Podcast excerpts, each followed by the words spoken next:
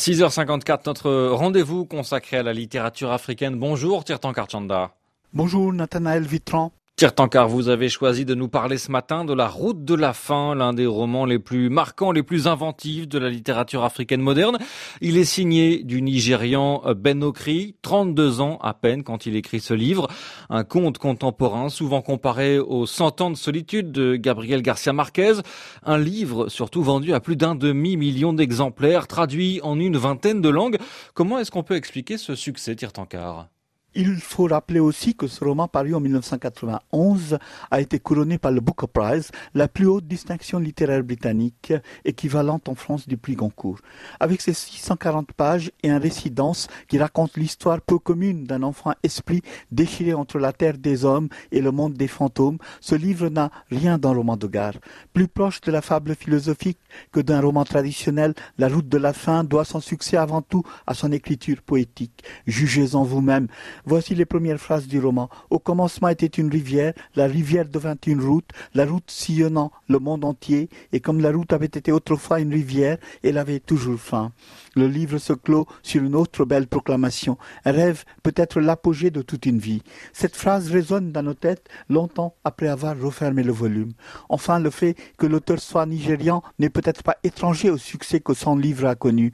Depuis les années 1980, avec l'avènement des auteurs comme les Indiens Salman Rushdie, Vikram Seth, Shashi Tharoor, le Sri Lankais Michael Ondaatje ou le Pakistanais Hanif Qureshi, la littérature anglaise est entrée résolument dans l'ère postcoloniale.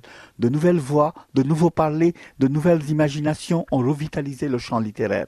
Avec la route de la fin, l'Afrique entre en scène, riche de ses mythologies, de ses visions et de sa réalité paradoxale où s'affrontent l'enchantement et l'horreur.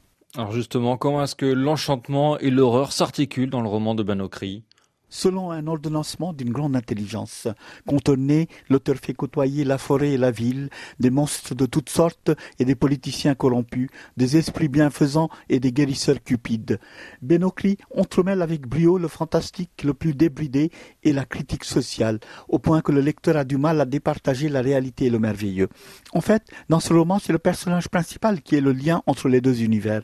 L'originalité de Benokri consiste à avoir su raconter le monde et son tohu-bohu démoniaque de manière décalée à travers le regard d'un enfant. Un regard doublement décalé car Azaro, le héros du roman, n'est pas n'importe quel enfant. Qu'est-ce qu'il a de spécial donc cet enfant? Azaro, dont le nom est une déformation de Lazare, fait partie des enfants esprits qui ont le pouvoir magique de naître et de mourir au gré de leurs désirs. Les Yoruba les appellent Abiku. Ce sont des enfants à naître qui partagent avec les esprits le pays des commencements, une sorte d'Éden enchanteur dont la nostalgie empêche certains nouveau-nés de rester trop longtemps parmi les humains. Aussi s'empresse-t-il de mourir précocement pour regagner le monde paradisiaque et lumineux des esprits.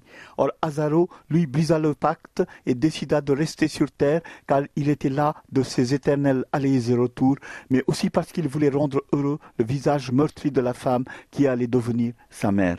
Un choix courageux, il renonce aussi euh, à l'immortalité ainsi pour rejoindre la tragédie humaine, Tirtankar Azaro est un rebelle, mais en faisant le choix de mener la vie des hommes, il se soumet au cycle des souffrances, préfiguré par le titre du roman La route de la faim.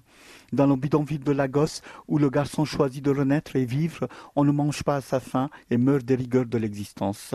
Le père d'Azaro gagne sa vie en portant des sacs de ciment, alors que sa mère vend des bricoles au marché.